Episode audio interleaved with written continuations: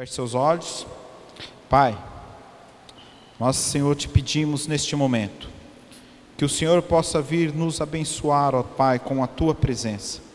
Assim, Senhor, como nós sentimos a tua presença nos louvores, assim como nós sentimos a tua presença em toda adoração, no momento a qual nós chegamos, dobramos os nossos joelhos. Senhor, neste momento da palavra, nós também queremos sentir a tua presença. Senhor, que a tua palavra nessa noite, ó Pai, seja reveladora a nós. Que a tua palavra essa noite, Deus, nos dê destino, Pai. Nos dê, Senhor Deus, caminhos, nos dê um norte, Senhor, a qual caminho nós devemos seguir nas nossas vidas. Pai, em nome de Jesus eu te peço, Senhor Deus, se o inimigo arquitetou algo, Senhor, para atrapalhar esta palavra, caia por terra agora, em nome de Jesus. E que os nossos ouvidos, a nossa mente, o nosso coração esteja atento para receber a tua palavra em nome de Jesus. Amém e amém. Eu vou acender a do meio aqui. Acende aí para mim, Samar, por favor. Aí, vocês não ficam muito no escuro, tá bom? Amados, é, sexta-feira, na verdade, o porão, este ano, a gente vem com uma série de mensagens chamado Identidade. E nessa série de mensagens, uma, uma mensagem direcionada aos jovens, mas que serve para toda a igreja essa, essa série de mensagens ela nos trouxe caminho e direcionamento. O primeiro que pregou numa primeira sexta-feira do mês foi o Danilo, ele falando sobre crise de identidade. E o Danilo expôs muito bem. A nossa geração hoje vive uma crise, não sabe quem é. Depois, na sequência, veio o Tiago e ele pregou sobre o filho pródigo, falando sobre identidade de filho. Na sequência, o Gui veio e falou sobre identidade cristã, uma mensagem muito boa, uma mensagem que a corda esticou, aonde nos coloca realmente num confronto se realmente somos somos cristãos ou não. E na sexta-feira eu tive o prazer de estar ministrando e eu falei um pouquinho sobre um tema que me deram, quem eu sou, falando dessa identidade. E a palavra foi boa sexta-feira, porque quando eu vi já tinha dado uma hora de palavra e eu não consegui nem terminar a palavra. E aí eu falei: ó, no domingo a gente vai terminar essa palavra. Então quem veio sexta-feira vai pegar a continuação, e quem não veio na sexta, fica ligado que você perdeu o primeiro episódio. Mas assim como a Netflix faz, ela dá aquele resuminho do episódio anterior, eu vou fazer o resuminho do episódio anterior. Então fica ligado de uma forma bem rápida e bem objetiva. Como eu disse, o nosso tema de sexta-feira foi quem sou ou quem eu sou. É, qual é a verdadeira identidade que carrego? Qual o meu propósito de ser ou existir? Nós falamos sobre isso. E falamos também que na busca dessas desses questionamentos que ao meu ver são os maiores questionamentos que nós carregamos durante a nossa vida, de quem somos, qual é o nosso objetivo e por que nós estamos aqui como propósito, nós começamos a buscar essa resposta em coisas, em pessoas. Eu falei aqui sobre buscar essa resposta em pessoas. Quantas vezes, buscando a nossa identidade de quem nós somos, nós olhamos para uma pessoa a qual nós temos como uma vida boa ou algo que eu gostaria de ter. E quando eu olho para essa pessoa, eu começo a me comparar com essa pessoa e falo: Nossa, eu tenho uma história parecida com a dela. Nossa, eu, eu gosto das mesmas coisas que ela gosta. Então acho que eu sou assim como essa pessoa. Outros começam a buscar em pessoas de, de um alto exemplo de sucesso. Não, também sou um menino pobre. Meu pai me ama e gosta que eu jogo futebol, então Neymar, eu vou jogar bola e eu quero ser igual ao Neymar. E a gente começa a colocar a nossa identidade numa pessoa extremamente, podemos dizer assim, distante da gente. Outros começam a buscar essas respostas em redes sociais. Olhamos Instagram, Facebook, Twitter e vamos olhando todas as redes sociais, até mesmo o WhatsApp tem aquela ferramenta de status, é onde você consegue observar o que a pessoa está fazendo, assim podemos dizer. E nós ali observando as redes sociais, nós começamos a nos deparar com pessoas extremamente felizes, e 100% das pessoas nas redes sociais são felizes, 100% das pessoas nas redes sociais são bem casadas, 100% das pessoas nas redes sociais é, tem, tá tudo bem, porque ninguém vai lá e bate a foto do, da panela e fala, ó, oh, tá, tem, tem mistura hoje. Mas nos dias que come um negócio legal, bate a foto do prato e posta. Amados, eu já fiz isso. Você procurar no meu Instagram, lá tem um doce que eu comi uma vez que hum, divino. Eu tirei até foto. Tá lá. Mas essa não é a realidade da minha vida. Eu não como esse doce divino, eu não sei nem o nome, eu comi uma vez na vida. Panasonic me pagou um doce lá um dia que fui num negócio lá deles lá. E às vezes nós olhamos nas redes sociais e ali nós buscamos essa resposta de quem nós somos. E aqui também nas redes sociais é o maior, o maior caminho que nós temos para nos comparar a outras pessoas. Nossa, olha o casamento dela, rapaz. Aí você olha para o lado, o maridão está lá no sofá roncando, Corinthians jogando, perdendo para Ponte Preta. Não, o Corinthians ganhou, né? Ganhou, ganhou do Santos hoje. Vou dar uma moral para o Corinthians, tá? E você olha lá e olha lá, fala: Meu Deus, é isso que eu queria para mim. É desse jeito que eu sou, não do jeito que eu estou aqui, é desse jeito aqui, ó. E muitas vezes também pessoas começam a buscar respostas de quem ela é em si mesmo. Olha para dentro de si e fala: Ah, eu sou assim mesmo. Não gosto muito de trabalhar, não. Sou boca dura. Sou respondão. Ah, eu falo mesmo. Comigo não tem vez. Não levo desaforo para casa. Eu sou assim. E nós começamos a buscar essas respostas em nós mesmos de quem nós somos. Mas deixa eu te dizer uma coisa. Essa resposta de quem nós somos, nós não iremos encontrar em pessoas nós não iremos encontrar em coisas, em redes sociais, só iremos encontrar quem somos, só iremos encontrar a nossa verdadeira identidade, a razão da nossa existência, unicamente e exclusivamente em Deus. Não há outro lugar aonde você possa buscar respostas de quem você é, qual a sua identidade e para qual propósito você nasceu, que não seja em Deus. Talvez você se engane dizendo eu sou aquilo que as pessoas pensam que eu sou. E eu não sei o que as pessoas pensam ao seu respeito. Eu não sei o que a sua família diz a seu respeito dentro da sua própria casa. Eu não sei o que os seus amigos dizem a seu respeito lá no trabalho, mas muitas vezes aquilo que ouvimos em casa, aquilo que ouvimos no trabalho, aquilo que ouvimos do marido ou da mulher ou dos filhos ou de quem seja, acaba nos definindo quem nós somos, está errado. Você também não é aquilo que a sociedade diz o que você é. Não, você é isso. Você não é nem aquilo que você mesmo pensa que você é. A resposta, como eu disse, se encontra em Deus.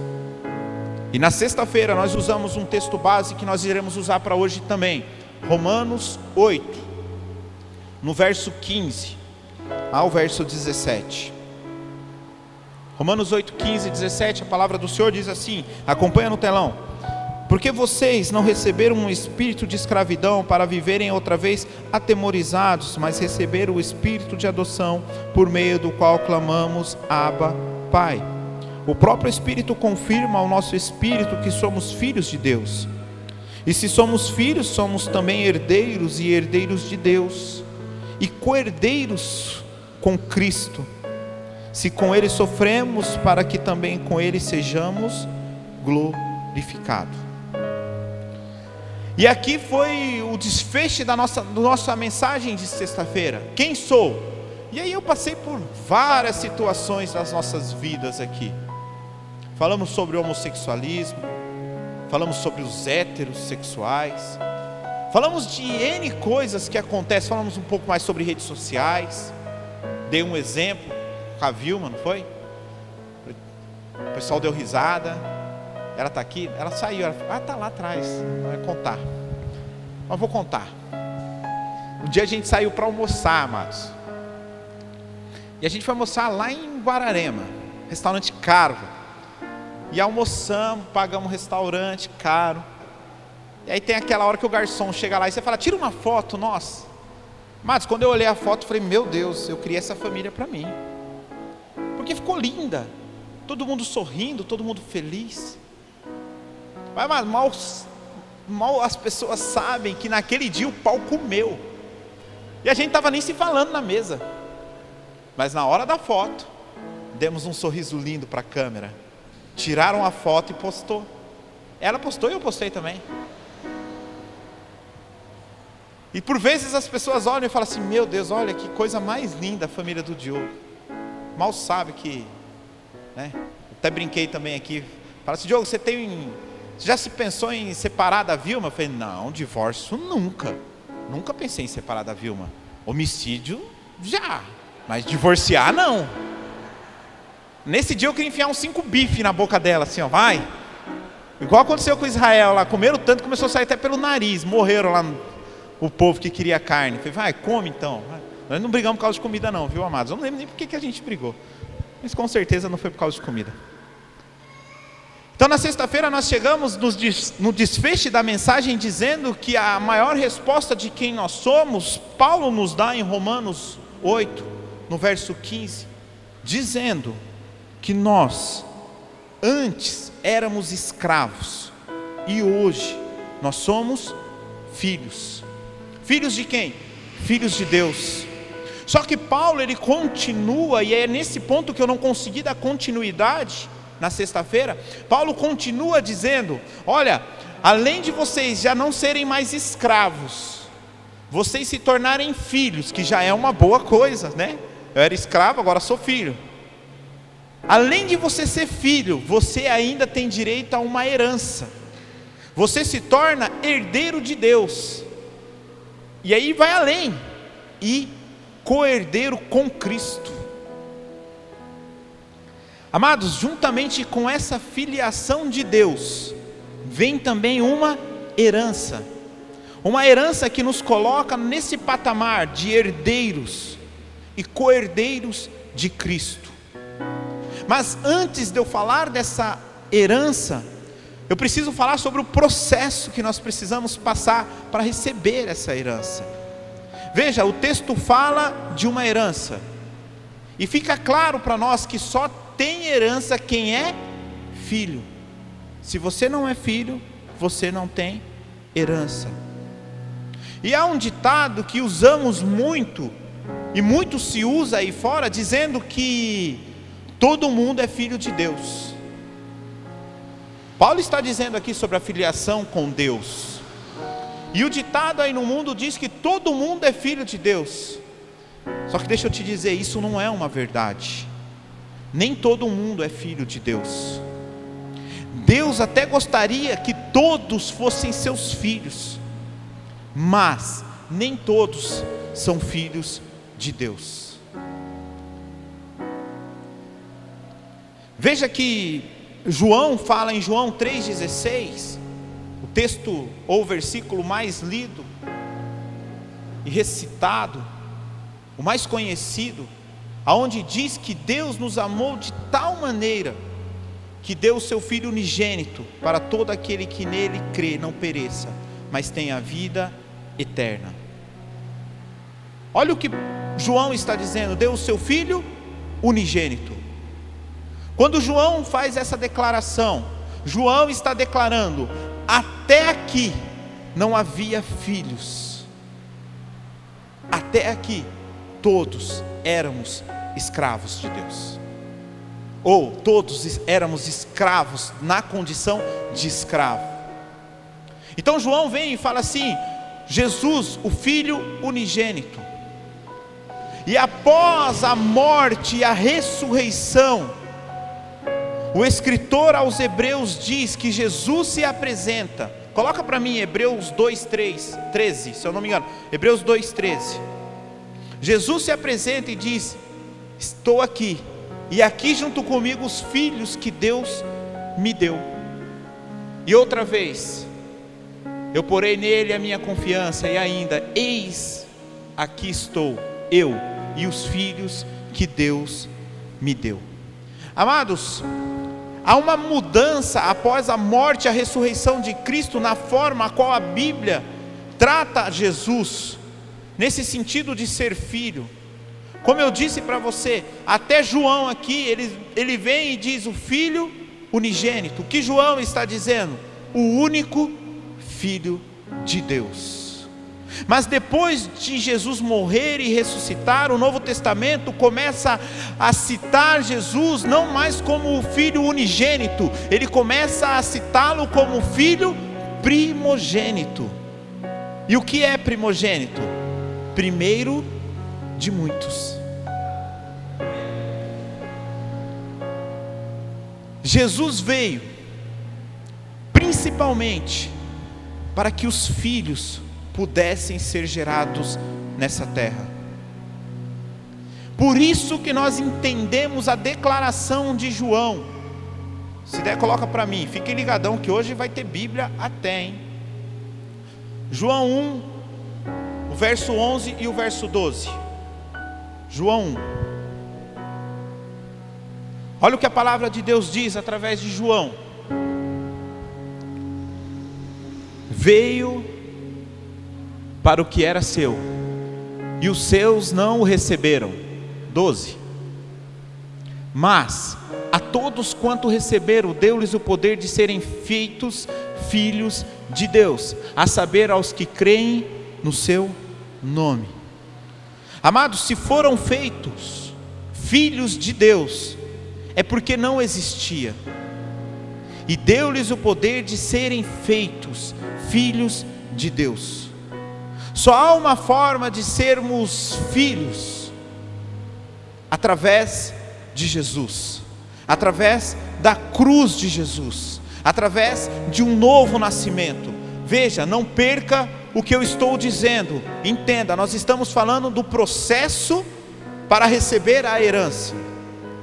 Não sei se alguém aqui já recebeu uma herança, mas quando alguém morre, você não recebe a herança no outro dia, a herança existe um processo você precisa passar por um processo. Assim é com Cristo. Não adianta você vir aqui à frente, erguer a sua mão, eu aceito Jesus. Muito me entristece. Esse tempo atrás, um jovem aceitou Jesus aqui. Essa semana eu abri o Facebook e estava com um cigarro de maconha na mão. Então não adianta aceitar Jesus, chorar, berrar, estribuchar no chão aqui, amados. Se lá fora você não vive como filho não é levantar a mão e aceitar a Jesus que vai te colocar na condição de filho. O que te coloca na condição de filho é ver você verdadeiramente viver uma vida com Cristo.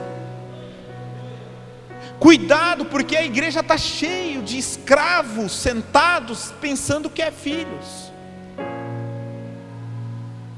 Talvez nesta mesa você até consegue participar, mas na mesa das bodas do Cordeiro, descrita em Apocalipse, só participa quem é filho, só entra quem é filho. O Gui falou sobre isso. Parece com crente, tem jeito de crente, fala igual a crente, mas não é crente. Identidade cristã. Então Jesus como eu estou dizendo aqui, a filiação ela vem através de Jesus e através de Jesus não vem apenas um levantar de mãos, mas vem sim um novo nascimento. Aquilo que Jesus está tratando com Nicodemos em João 3, aonde Jesus diz para Nicodemos: Nicodemos, vos é necessário nascer de novo. Nicodemos não entende e fala: Senhor, Porventura eu tenho que voltar ao meu ventre materno e nascer de novo, para que eu tenha direito ao reino dos céus, porque Jesus está tratando sobre o reino nessa passagem. E Jesus fala: "Não, Nicodemos, você não entendeu". E Jesus continua a explicação e fala: "Nicodemos, você precisa nascer do espírito. É um novo nascimento. O que é nascido da carne é carne. Quando nascemos, tem um pai definido que nos gerou. Mas o que é nascido do Espírito é Espírito, e a palavra de Deus em Hebreus 12, 9 diz que Deus é Pai dos Espíritos, é quem nos gera nessa experiência de um novo nascimento, um novo nascimento que não é natural, é espiritual. Como eu disse na sexta-feira, amados, vocês têm duas opções ao saírem daqui: de viverem um nascimento e duas mortes, ou de viverem dois nascimentos e apenas uma morte. Como assim, Diogo? Eu não entendi. Eu te explico. Você nasceu de forma natural. Quando você está longe do Senhor, você nasce de forma natural. Você morre de forma natural e você morre de forma espiritual. Um nascimento duas mortes. Porque para muitas pessoas, o que atemoriza sobre o inferno é o fogo, é arder, é queimar. Amados, o que tem que te atemorizar sobre o inferno não é o fogo, não é o caldeirão do capeta lá não, cheio de água quente, fervendo, que vai jogar você lá dentro, ficar cozinhando igual frango. Não é isso. O que nos leva e que nos leva a temer ao inferno é a falta de Jesus é você saber que na sua eternidade você nunca mais vai sentir a presença do Espírito Santo como você sentiu nos louvores que aqui foram cantados hoje. É você saber que está desligado eternamente com Deus. E não se assuste, porque a partir do momento que você nasce, você se torna eterno.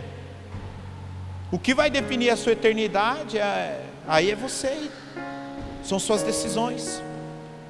E como eu disse, talvez você tenha uma outra escolha: estar com Jesus. Aí você tem um nascimento natural. Aí você tem uma morte natural, porque o salário do pecado é a morte.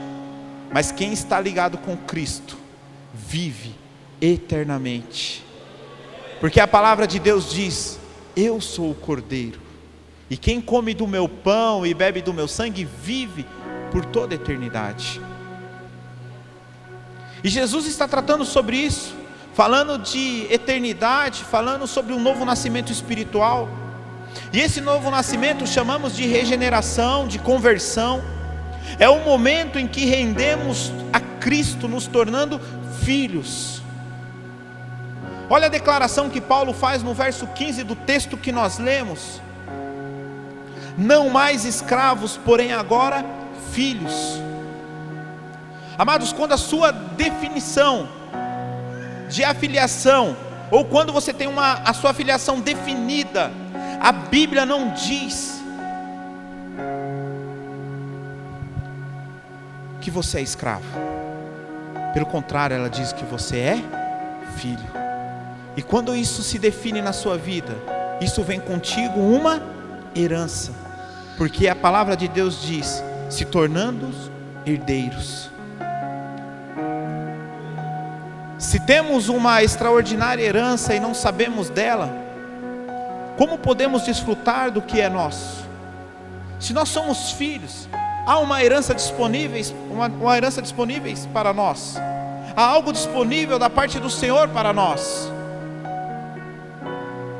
Mas eu nem sei o que é minha herança. Como é essa herança? Como eu desfruto dessa herança? Uma vez escutando uma mensagem do pastor Luciano Subirá, e ele falando sobre herança, ele conta a história que ele leu num livro. Há muito tempo atrás, ele nem se recorda o nome do livro, mas ele diz que o autor inicia o livro contando uma história de um pregador da Inglaterra. E esse pregador, ele vai visitar uma senhora. E chegando lá para visitar essa senhora, essa senhora já velha de idade, acamada, ele olha para a parede do quarto e ele vê um quadro e ali algo que está no quadro. E ele pergunta: O que é isso? E ela fala: Ah, isso daí eu ganhei de uma grande amiga minha. Ela morreu, não tinha filhos. Mas antes dela morrer, ela me deu isso daí. Trabalhei muitos anos para ela e, e ela me deu isso para que eu possa lembrar dela.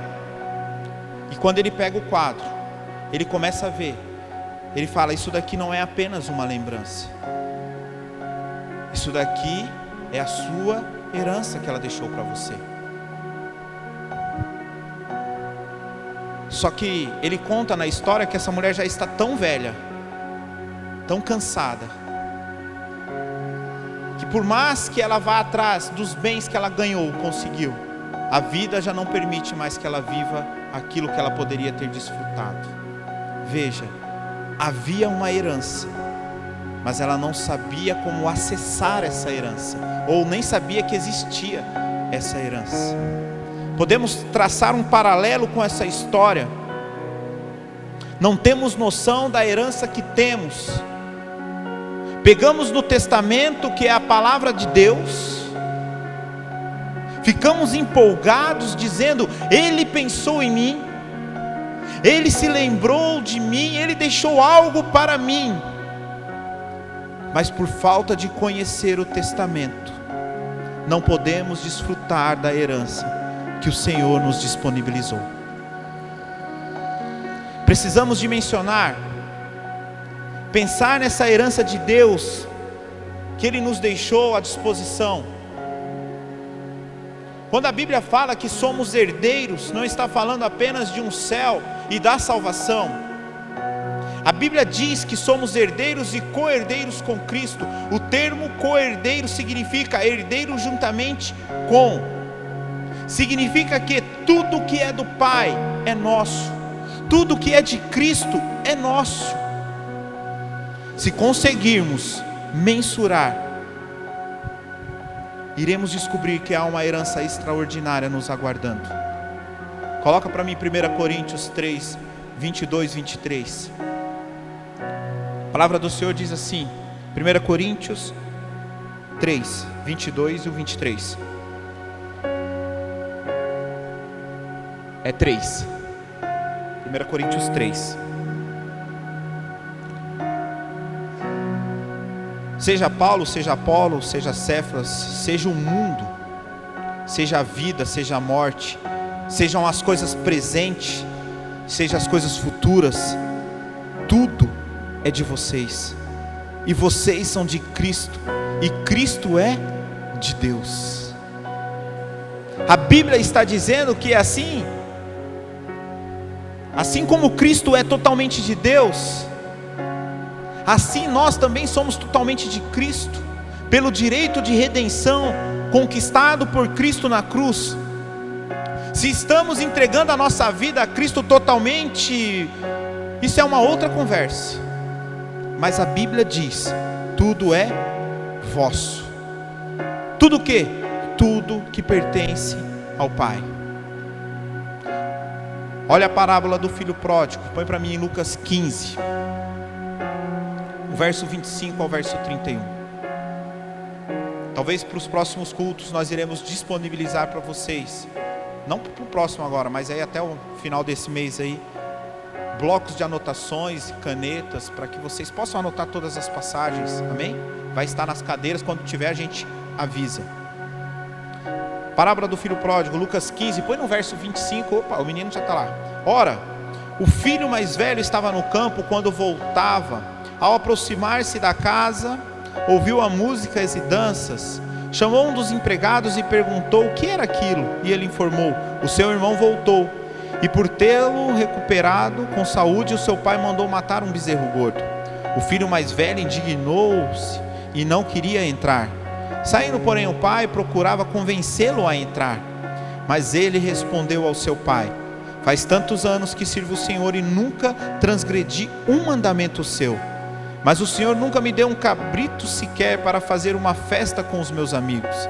Mas quando veio esse seu filho que sumiu com os seus bens do Senhor, gastando tudo com prostitutas, o Senhor mandou matar um bezerro gordo para ele. Então o pai lhe respondeu: Meu filho, você está comigo sempre. Tudo que eu tenho é seu. O que o pai está dizendo aqui é: tudo aqui é seu. Você não precisava me pedir um cabrito para matar para os seus amigos. Tudo é seu. Você não precisa me pedir autorização para fazer uma festa com seus amigos. Você não precisa esperar ganhar um cabrito. O que o pai está dizendo aqui para ele, você é herdeiro de tudo isso, tudo isso é seu. Muitos de nós não conseguimos entender essa verdade em Deus. Pensamos que esse negócio de filho e herança é a totalidade, só se dará lá no céu, na eternidade. E eu te pergunto, será? Será que nós só podemos desfrutar das heranças do Senhor lá no céu, lá na eternidade? E a resposta é não. Põe para mim, por favor, 1 João, 1 João 3, no verso 2.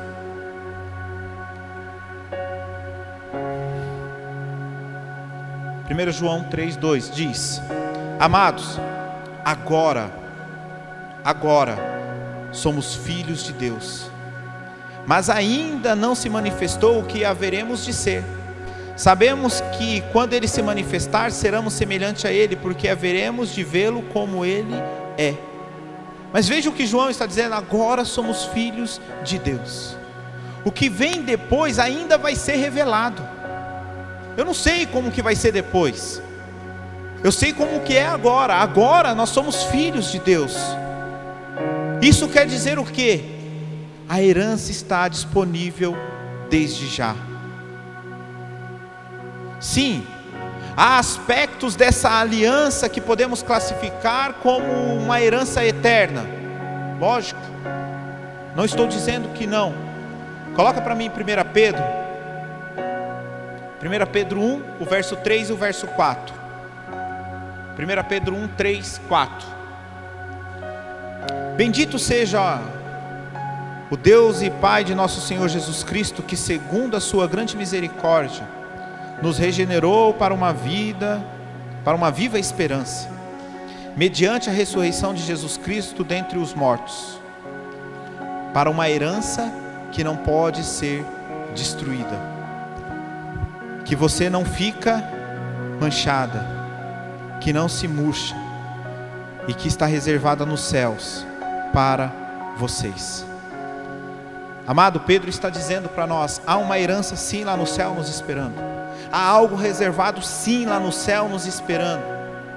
Mas a pergunta é: essa herança só diz respeito ao céu e à eternidade? Significa apenas que nós podemos desfrutar dela lá na eternidade? E a resposta é não. Há aspectos desta herança que nós podemos desfrutar agora e outros que devem ser desfrutados depois. Eu quero que vocês peguem mais um texto comigo. Mateus 15, 21 e 28. Mateus 15. Faz o seguinte, põe só o 26 e o 27, por favor. Mateus 15, 26 e 27. Não vou ler tudo não, porque meu tempo já. Veja esse texto. Está falando que está à nossa disposição agora. E que por muitas vezes não usamos. Porque talvez não conhecemos. Aqui conta a história da mulher Ciro Fenícia. Prometi, acho que foi para o André. Vai ter uma mensagem só dela. Cadê o André? Está em algum lugar. Sei lá onde que ele está. Ah, ele foi o banheiro? Está na cozinha? Porãozinho? Está lá ministrando para as crianças. Eu falei para o André que eu ia trazer uma mensagem apenas sobre essa mulher. Um dia, em alguma outra mensagem, a gente falou sobre ela. E eu vi que ficou uma. O pessoal falou: Nossa, eu não imaginava que Jesus tinha tratado ela desse, dessa forma por causa disso e tal. E aí mais para frente eu vamos ver se esse mês eu consigo aí, tá bom? Mas esse texto aqui eu quero te levar a uma outra uma outra ótica, uma outra visão. Olha o que o verso 26 diz. E Jesus respondeu: Não é correto pegar o pão dos filhos e jogá-los aos cachorrinhos. Próximo. E a mulher disse: É verdade, Senhor, pois os cachorrinhos comem das migalhas que caem da mesa dos seus donos. Sabe o que essa mulher está dizendo para Jesus? Se os filhos não estão aproveitando da herança, eu, como cachorrinho que estou em volta à mesa, deixa eu aproveitar. Deixa eu aproveitar, nem que seja das migalhas. Amados, é esse entendimento que nós devemos ter sobre o que não estamos aproveitando em Cristo se as migalhas podem curar, e a filha dessa mulher foi curada, se as migalhas podem libertar, e a filha dessa mulher foi libertada, a pergunta é: o que está à minha disposição e à sua disposição, que somos filhos. Vai muito além de simples migalhas. Porque Jesus, quando essa mulher começa a correr atrás de Jesus, e ela começa a gritar, a gritar, e Jesus não dá atenção a ela. E os discípulos chegam nele e falam: Mestre, a mulher está gritando e está pegando mal. O senhor tem aí uma, uma fama de ser bonzinho, de ser. E o senhor não está sendo. Cura logo ela e despede. Aí Jesus fala: Eu não fui enviado senão aos filhos da casa de Israel. E é nessa deixa que a mulher entra e fala: Senhor, se os filhos não estão aproveitando, deixe que eu aproveite, deixe que eu experimente.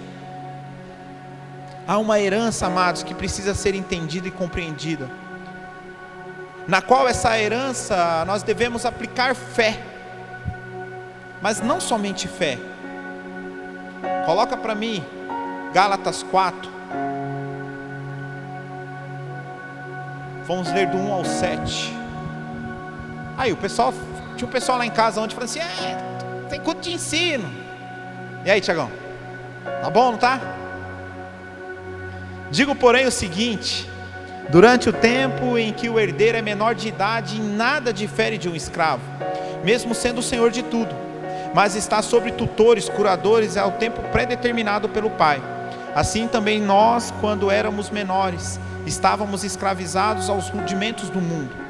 Mas quando chegou a plenitude do tempo, Deus enviou o seu filho, nascido de mulher, nascido sobre a lei, para resgatar os que estavam sobre a lei, a fim de que recebêssemos a adoção de filhos. E porque vocês são filhos, Deus enviou o espírito do seu filho ao nosso coração, e o espírito clama: Abba, Pai. Assim como você já não é mais escravo, porém filho, sendo filho, também é herdeiro por Deus. Esse texto aos Gálatas é muito parecido ao texto de Romanos que usamos como base. Mas note que Paulo está dizendo aqui sobre uma herança. E ele fala sobre ter fé para adquirir essa herança. Mas só fé não resolve. Amados, fé ela é a porta de acesso à graça de Deus. Romanos 5:2 diz que pela fé temos acesso à graça. Efésios 2:8 diz que pela graça vocês são salvos mediante a fé. Hebreus 10, 38 diz que o justo viverá pela fé. Hebreus 11, 6 diz que sem fé é impossível agradar a Deus. Veja, fé é importante para você acessar aquilo que Deus tem para você. Essa mulher, quando ela acessa a cura, a libertação da sua filha, é através da fé. Jesus mesmo fala: Vá, mulher, a tua fé curou a sua filha. Fé é importante para acessarmos o que Deus tem. Coloca para mim Hebreus 6:12. Para que não se tornem 6:12, Hebreus. Eu vou lendo aqui. Olha lá. Para que não se tornem preguiçosos, mas imitadores daquele que pela fé e pela paciência herdaram as promessas. Amados, as promessas só serão herdadas não somente pela fé, mas através de perseverança. Sempre para você acessar essa herança que Deus tem disponível para você, só fé não basta. Precisa de fé e algo a mais. Põe para mim 2 Pedro 1, o verso 5 e o verso 6. Amados, se é muita coisa, se você não teve tempo de anotar, todas as nossas mensagens de sexta e domingo ficam disponíveis no Spotify. Então, se você não tem acesso, fala com a galera da comunicação que está naquela mesa lá atrás. E se você não tem, não sei nem que é Spotify, conversa com eles, eles vão abaixar o aplicativo para você e vão te ajudar, tá bom? 2 Pedro 1, 5, 6 diz assim: ó, por causa disso, concentrando todos os esforços, acrescente a fé, que vocês têm a virtude, a virtude, o conhecimento, o conhecimento ao domínio próprio, ao domínio próprio, a perseverança, a perseverança, a piedade. O que Pedro está dizendo aqui, que para você acessar a sua herança, você precisa se esforçar, mas não só se esforçar, você precisa acrescentar no seu esforço fé, mas não só fé, você precisa acrescentar virtude, conhecimento, domínio próprio, perseverança, piedade.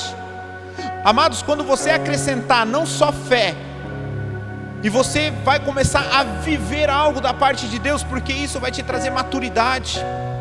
A chave que abre a porta para você desfrutar da herança de Deus é maturidade. Digo, porém, olha o que Paulo está dizendo no texto que nós lemos em Gálatas. Digo, porém, o seguinte: durante o tempo em que o herdeiro é menor de idade, de nada difere do escravo. O que Paulo está dizendo? Você pode ser filho, pode ter uma herança te esperando, mas se você não cresceu, você não pode administrar essa herança. E é aí que nós entendemos porque nós estamos aqui todos os domingos na casa do Senhor e tem coisas na nossa vida que não acontece, que é algo bom. Tem herança ruim? Ó, deixei para você de herança um câncer. Ó, deixei de herança para você o quê? Hã? Uma camisa do Corinthians. Ninguém deixa nada de ruim de herança, amados. Deixei de herança para você um Fiat Brava. Ninguém deixa essas coisas de herança. Coisa ruim. Herança sempre é coisa boa. Amado, você pode ser filho. Mas se você não crescer, nada te difere de um escravo. É aqui que eu digo que tem muita gente sentando na mesa achando que é filho, mas ainda não cresceu, ainda não chegou na estatura perfeita de um varão. O texto fala de uma criança, aquilo que eu disse, que é filho, tem direito, mas é igual a um escravo. Sabe por quê, amados? Mesmo sendo filho, mesmo tendo direito, sabe por quê que ele não pega a herança? Porque herança na mão de gente imatura não dá certo, acaba se dissipando, acaba sumindo. Você conhece alguém que já orou para ter um carro? Depois que ganhou o carro, nunca mais veio para a igreja? vinha na chuva, igual está hoje. Pegava o circular 7 do Garapés. Minha mãe pega. Foi criado lá 25 anos. E vem. Deus abençoa. Não dá um Fit Brava, dá um carrinho melhor, né? Um Onix, alguma coisa desses aí novo aí. HB20. Aí não vem mais para a igreja. Porque aí fala que tem que passear. E aí ele perde plus da herança. Sabe o que é? A salvação e a eternidade com Deus. Então, herança na mão de gente imatura não dá muito certo. Veja o filho pródigo. Tiago pregou sobre ele. Fala da imaturidade do menino. Não sabe tratar apenas aquilo que recebeu, não consegue administrar. Todas as suas escolhas são imaturas. As escolhas que ele fez na vida, é escolhas imaturas. A imaturidade nas escolhas do relacionamento. Porque a palavra diz que ele tinha amigos e quando acaba o dinheiro, acaba os amigos. Ele não soube escolher as pessoas que andavam com ele. Alguém entrega a uma criança imatura sua herança? Será que Deus irá entregar a sua herança para as pessoas que não vivem a maturidade esperada por Ele? Não é a maturidade que eu espero de você, não, amado. É o que Deus espera de você. Aqui está o processo de você entrar e adquirir tudo aquilo que você precisa. Se o pessoal do louvor puder subir. Como eu disse, é uma herança extraordinária e imensurável. A herança que nos piores dos seus dias você vai ter paz e certeza no seu coração de que Ele está com você. Essa herança, ela traz confiança em meio à tempestade. Essa herança, ela traz para você confiança quando todas as portas estão fechadas e você não sabe como que você vai arcar com a despesa no final do mês. Essa herança, ela traz uma paz que excede todo entendimento. Calma, Joãozinho, o louvor não começou. Joãozinho já está aquecendo a bateria dele ali. Uma herança extraordinária e imensurável, amados. Eu gostaria que você ficasse de pé, para parecer que está acabando. E se possível, fechar os seus olhos.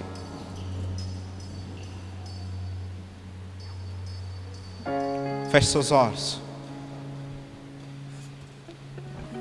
Paulo, tanto em Romanos quanto em Gálatas, ele fala a respeito de termos uma herança. Mas muito de nós, ainda que sendo filhos, herdeiros de Deus, co-herdeiros com Cristo, não estamos vivendo como filhos, vivemos de forma nivelada aos escravos, escravos que não têm direito a uma herança, e só poderemos ser introduzidos na herança quando houver nas nossas vidas maturidade. Você pode ter promessa,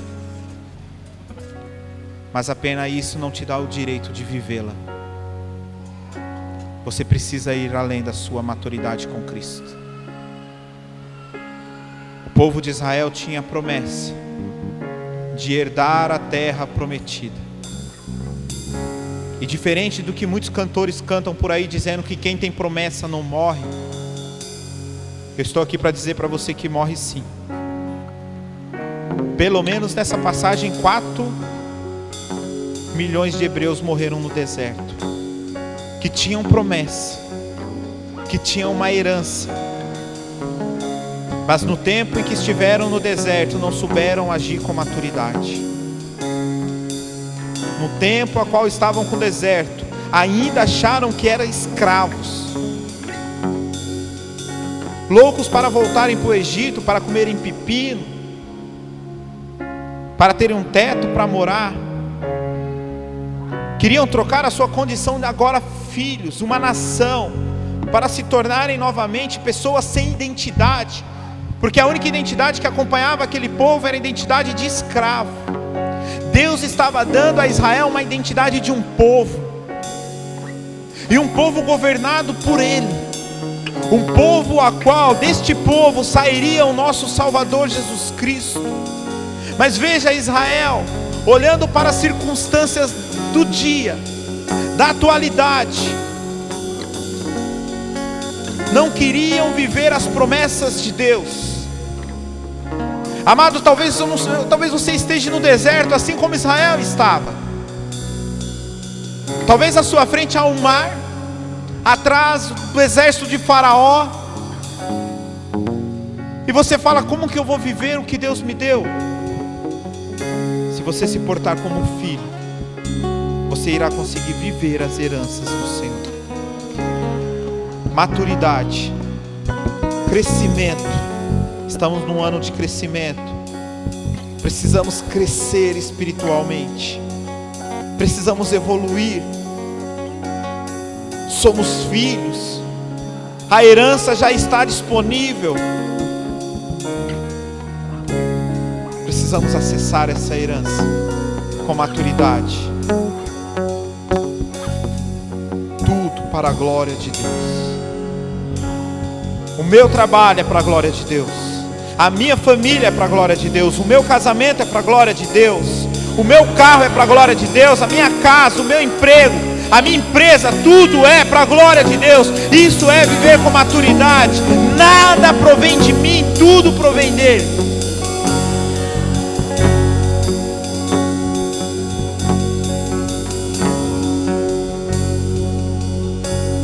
Vamos louvar o Senhor.